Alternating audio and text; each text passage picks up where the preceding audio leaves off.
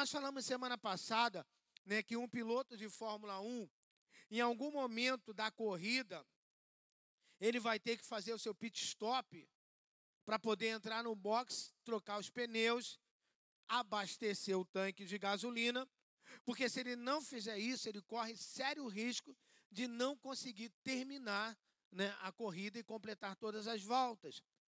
E muitas vezes a gente ouve as pessoas falando assim: olha, se você está enfrentando luta, é porque sem luta não tem vitória. Sim, é verdade, eu concordo.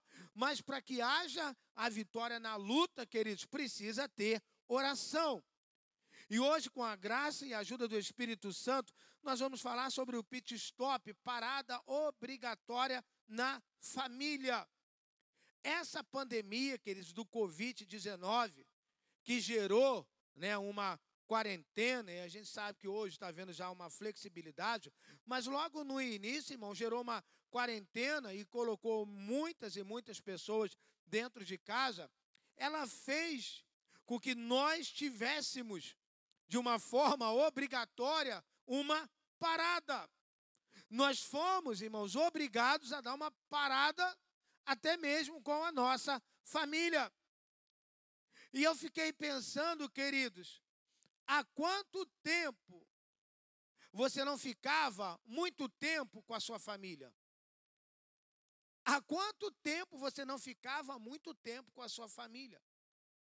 Há quanto tempo você não ficava muito tempo com seus filhos em casa, com seu marido em casa? Há quanto tempo que você não tinha a oportunidade de tomar um café junto, toda a família, de almoçar juntos, de jantar juntos? Queridos, depois de Deus, depois de Deus, a minha escala de prioridade é Deus, família e igreja. Vamos lá comigo, você que está aqui? Deus. Vamos lá mais forte? Então, depois de Deus, a família tem que ser a sua prioridade. Por isso que nós vamos, semana que vem, encerrar a série falando sobre igreja, porque nós quisemos fazer uma escala direitinho: Deus, família e igreja. Família, irmãos, é o nosso maior patrimônio. O sucesso de um homem ou de uma mulher não compensa o fracasso da família. Você está com a sua Bíblia aberta aí no Salmo 68, você que está também na sua casa, versículo de número 6. Salmo 68, versículo 6. Algumas versões vão dizer que ele dá um lar aos solitários.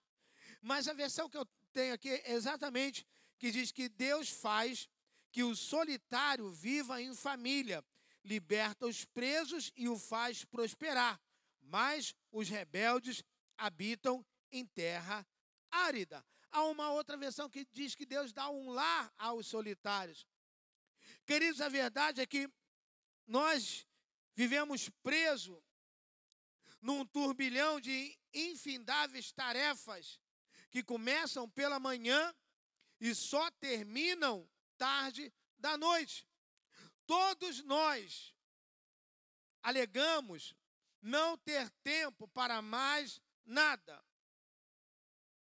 Aí veio uma pandemia que nos mostrou o seguinte: nós temos tempo para muita coisa. Ah, eu queria dar mais tempo. Qual?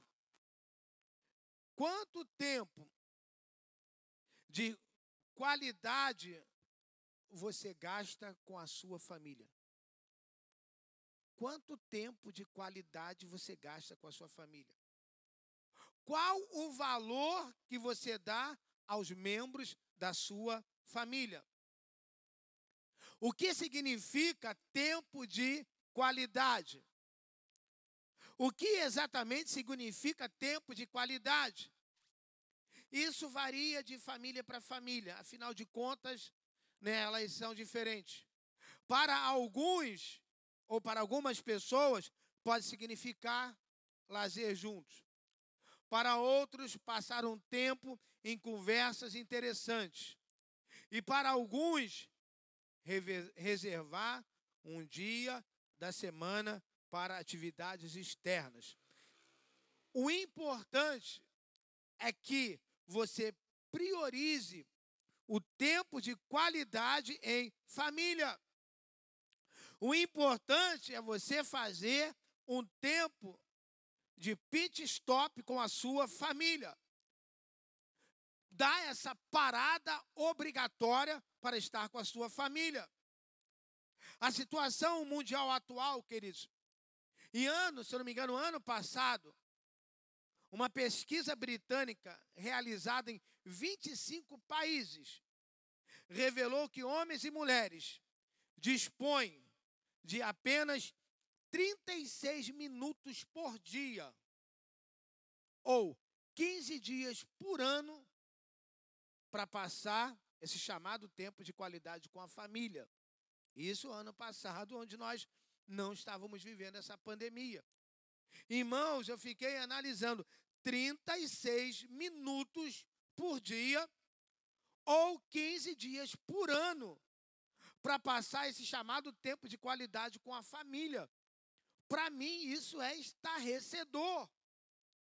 E segundo essa pesquisa, parte desse tempo limita-se às datas comemorativas, Natal, aniversário e etc. A importância de tempo de qualidade em família, né, porque o pit stop fala de tempo de qualidade com família. Família nas quais, irmãos, há tempo, as famílias que há tempo de qualidade, aprendam uma coisa: são as famílias mais saudáveis, transparentes e unidas que existem nessa face dessa terra.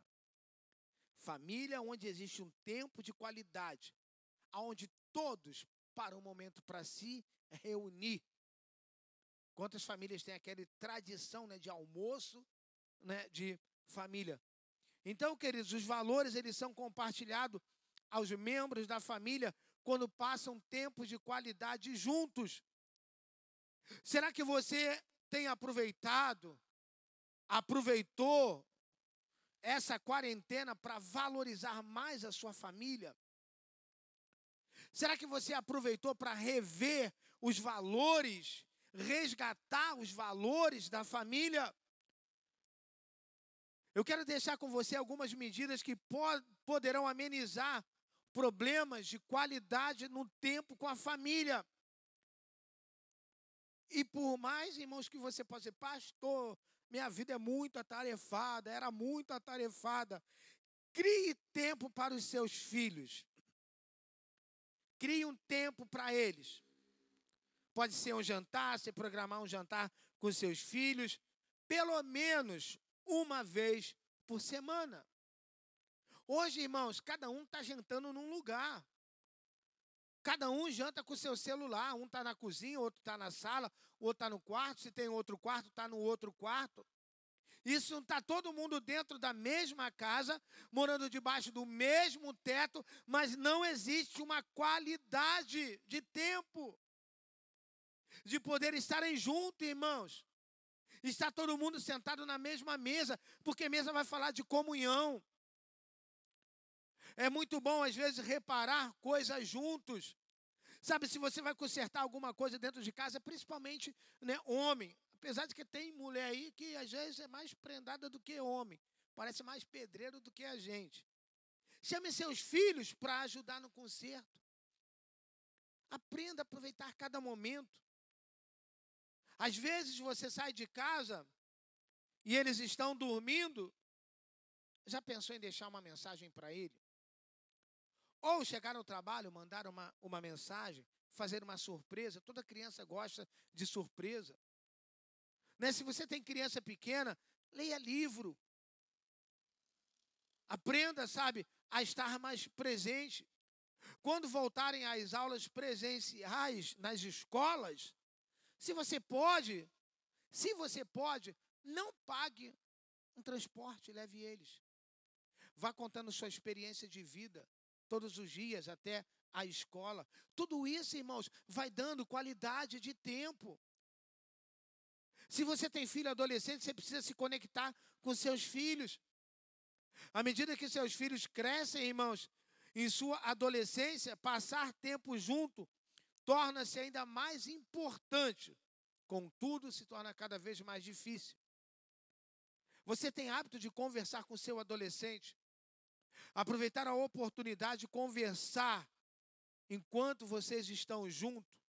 Sabe, muitas vezes preparar um ambiente né, ali na sua casa para que eles possam levar os seus amigos, para que você conheça quem são os amigos dos seus filhos. É preciso fazer né, o seu cônjuge se sentir especial. Com toda a correria, irmãos, do dia, às vezes, a pessoa mais negligenciada gasta tempo. Às vezes, a pessoa mais negligenciada é o seu cônjuge. Você precisa gastar tempo. Dizer o quanto ele é importante para você. Irmãos, eu quero deixar para você, a partir desse momento, o caminho para que nós possamos, cada vez mais, para que você possa ter uma família feliz. Porque, irmãos, nós estamos vivendo uma época de pós-modernidade, onde os valores se inverteram. A pós-modernidade ela está afirmada sobre o tripé da pluralização, privatização e secularização. A pluralização diz que há muitas ideias, muitos valores, muitas crenças. Não existe uma verdade absoluta, diz que tudo é relativo. A privatização diz que nossas escolhas são soberanas e cada um tem a sua própria verdade. Cada um faz o que quer. A secularização, por sua vez, coloca Deus na lateral e o reduz apenas aos recintos sagrados. A família, irmãos, nesse fogo cruzado, ela caminha nessa estrada juncada de perigos, ouvindo muitas vozes e tendo à sua frente muitas bifurcações morais. O que fazer? Qual atitude tomar? Que escolha fazer para não perder a sua identidade? Eu quero sugerir algumas coisas para você nessa noite. Em primeiro lugar, escreva isso no seu coração. Coloque Deus acima das pessoas. No mundo, irmãos, temos Deus, pessoas e coisas. Deus, pessoas e coisas. Vivemos numa sociedade em que se esquece de Deus, ama as coisas e usa as pessoas. Olha como é que os valores estão invertidos. Se esquece de Deus, ama-se as coisas e usa as pessoas.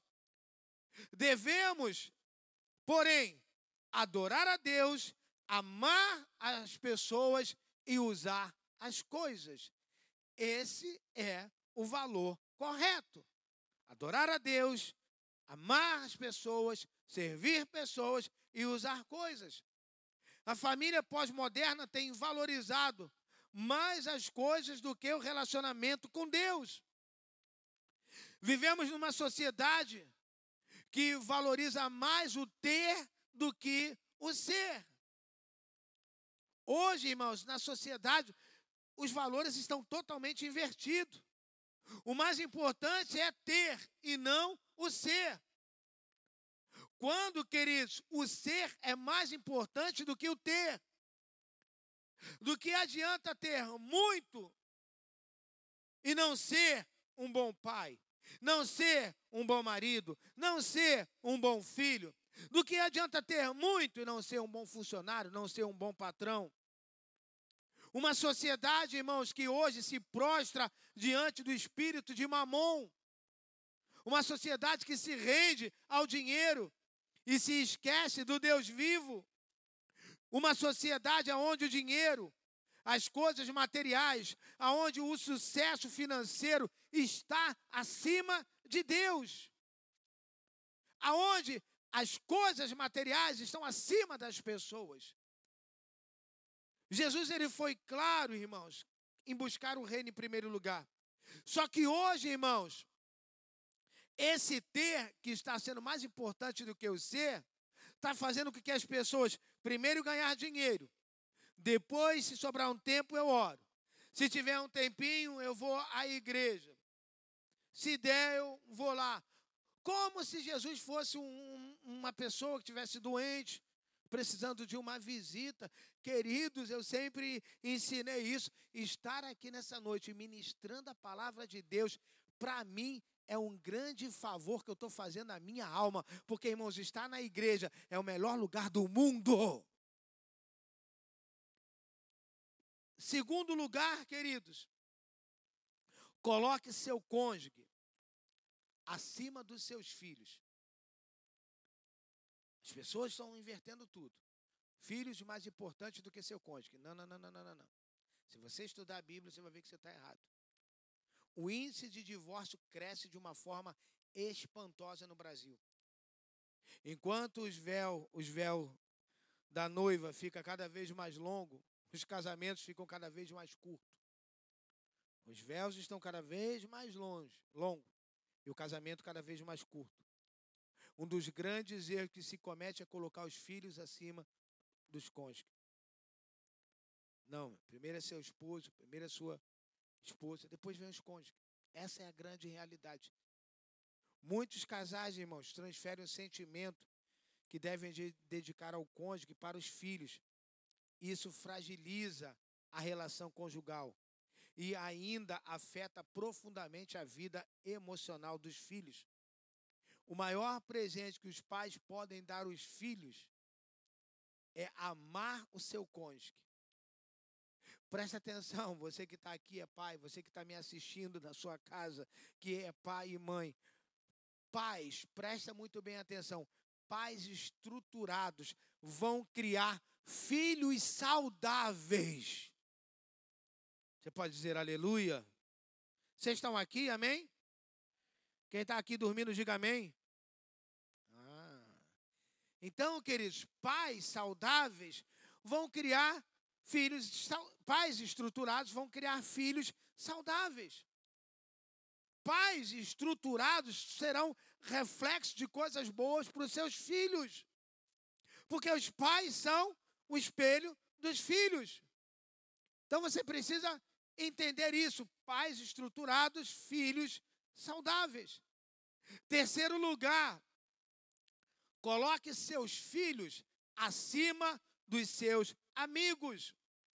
Muitos pais vivem ocupados demais, correm demais, dedicam tempo demais aos amigos e quase nenhum tempo aos filhos.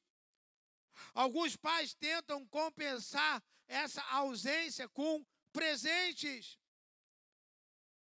Mas nossos filhos não precisam tantos de presentes mas de presença. Nenhum sucesso profissional financeiro compensa o fracasso no relacionamento com os filhos.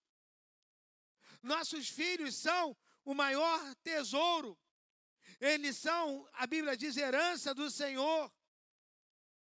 Equivocam-se os pais que pensam que a melhor coisa que podem fazer pelos filhos é deixar-lhes uma rica herança. Ah, eu vou trabalhar muito, porque quando eu quero ter muita coisa, quero ter bens, quero morrer e deixar meus filhos com muita herança. É um equívoco seu, queridos. Porque muitas vezes as riquezas materiais têm sido motivo de contenda na hora da distribuição da herança. Quantas e quantas famílias brigam por, por causa de herança? Se matam por causa de herança. Porque na hora de repartir, um quer ficar com mais do que o outro. Porque muitas vezes, irmãos, a ganância está escondida no coração do ser humano. E eu digo para você, irmãos, depois que a gente viu aí de autoridades com é, é, superfaturamento de tanta coisa, queridos, essa pandemia ela veio revelar a maldade e a ganância no coração do ser humano. Só isso. E às vezes, não, eu vou deixar, não estou dizendo que você não tem que deixar herança para o seu filho, não. Mas o maior legado, a maior riqueza que você pode deixar para os seus filhos é o caráter de Cristo. O maior legado que você pode deixar para o seu filho é ser um exemplo como servo de Deus, um exemplo dentro da igreja e um exemplo dentro da sua casa. É o seu filho poder olhar para você e ver que você é alguém que ama a Deus acima de todas as coisas e que serve às pessoas. Ele precisa olhar para você.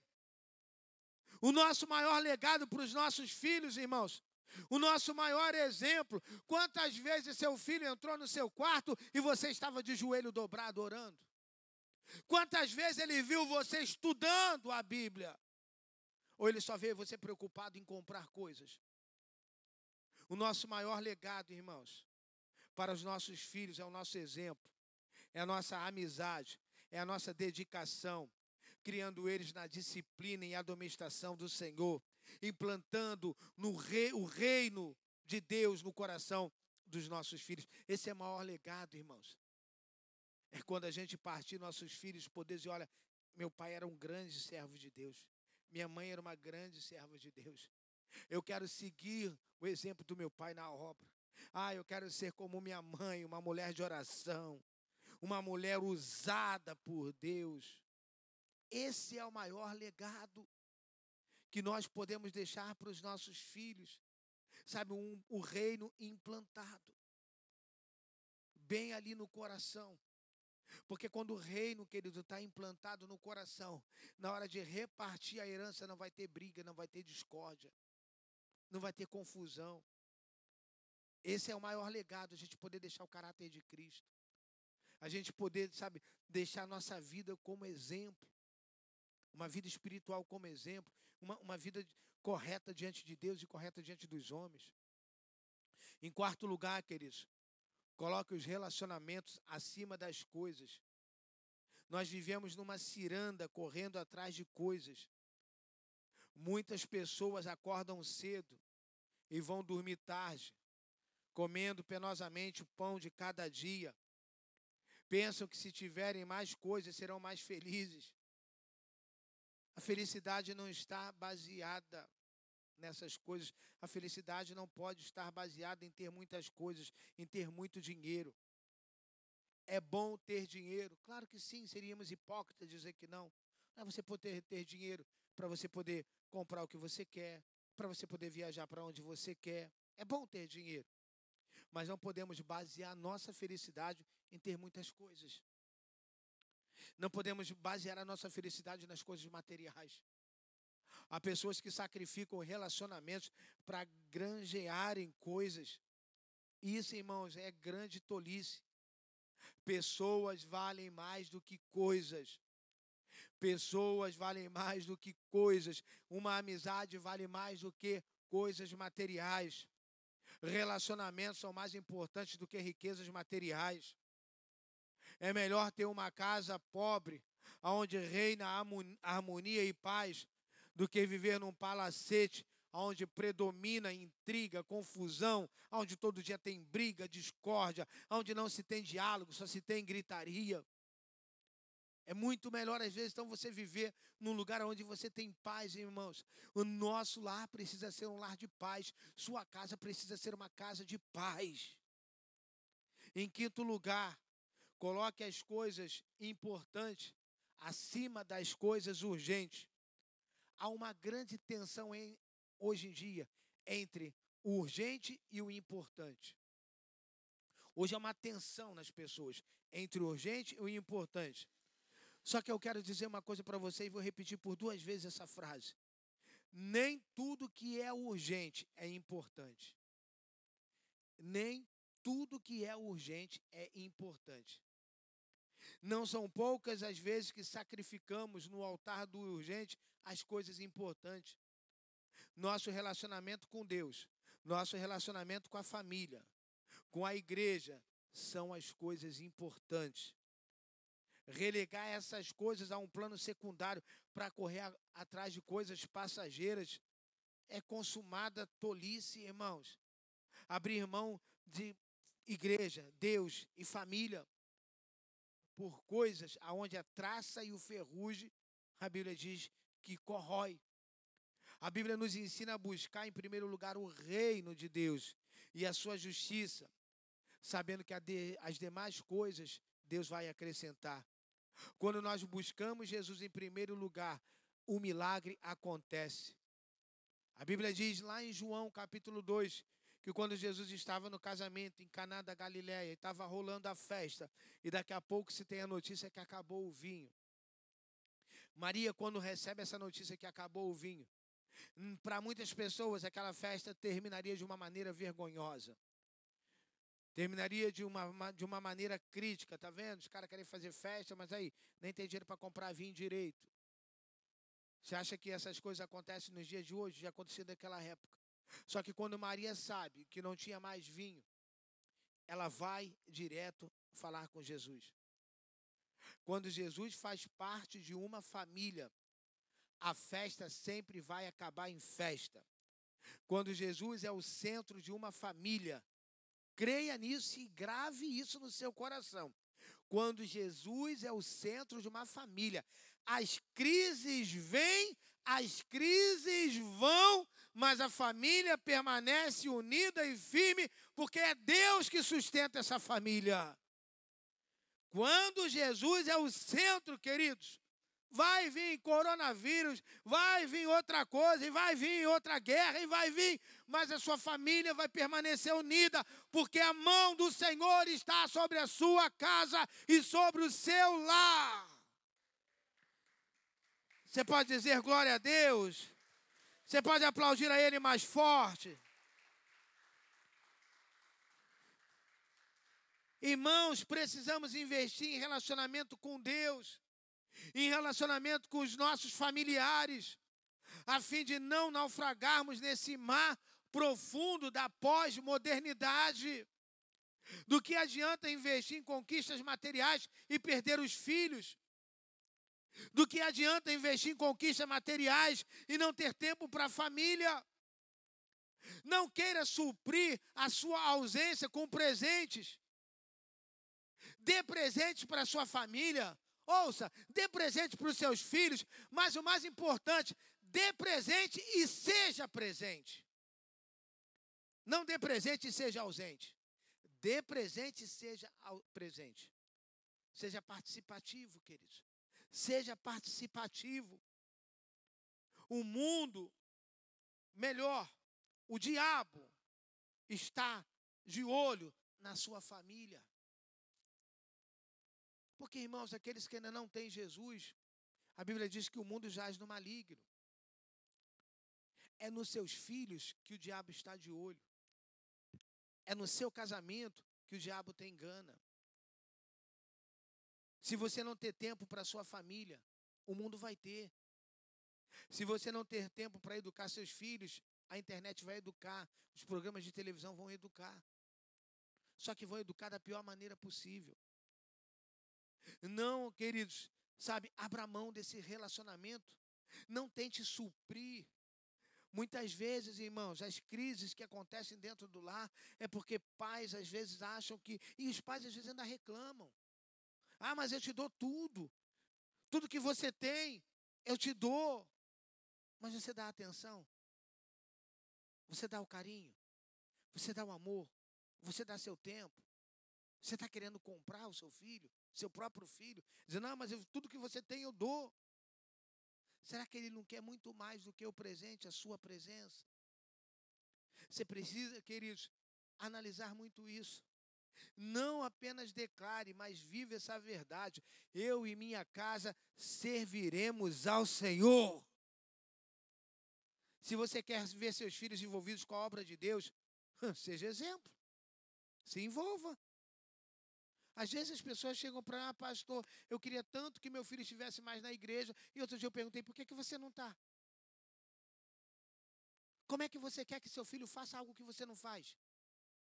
Como é que você quer que seu filho viva algo que você não vive na parte espiritual da situação? Primeiro tem que ser você o exemplo. Se você quer filhos envolvidos com a obra de Deus, se envolva, seja o exemplo. Tenha tempo com a sua família, irmãos. Valorize um tempo de qualidade com a sua família. Sabe, caminhe, acompanhe o crescimento dos seus filhos. Se eles são pequenos, né? Ou grandes, não sei. Ore com seus filhos antes de dormir. Queridos, lute, conquiste para dar um, esfor, um, um conforto à sua família. Não estou dizendo que você não tem que fazer isso, deve sim, você poder dar um conforto para sua família, você poder trabalhar para conquistar, mas uma coisa você precisa saber, e uma coisa você precisa ensinar para sua família: não levaremos nenhum bem material para o céu. O único bem que levaremos para o céu é a nossa família. No céu, não levaremos coisas materiais. Por isso, pessoas são mais importantes do que coisas. Coisas vão ficar, pessoas vão subir. E Jesus disse, queridos, que não ficará pedra sobre pedra. Jesus disse que não vai ficar. Você pode achar esse prédio lindo, você pode achar uma igreja a mais bonita, pode ter se gastado milhões naquela igreja, não vai ficar pedra sobre pedra. O que vai subir é eu e você para a glória do Pai.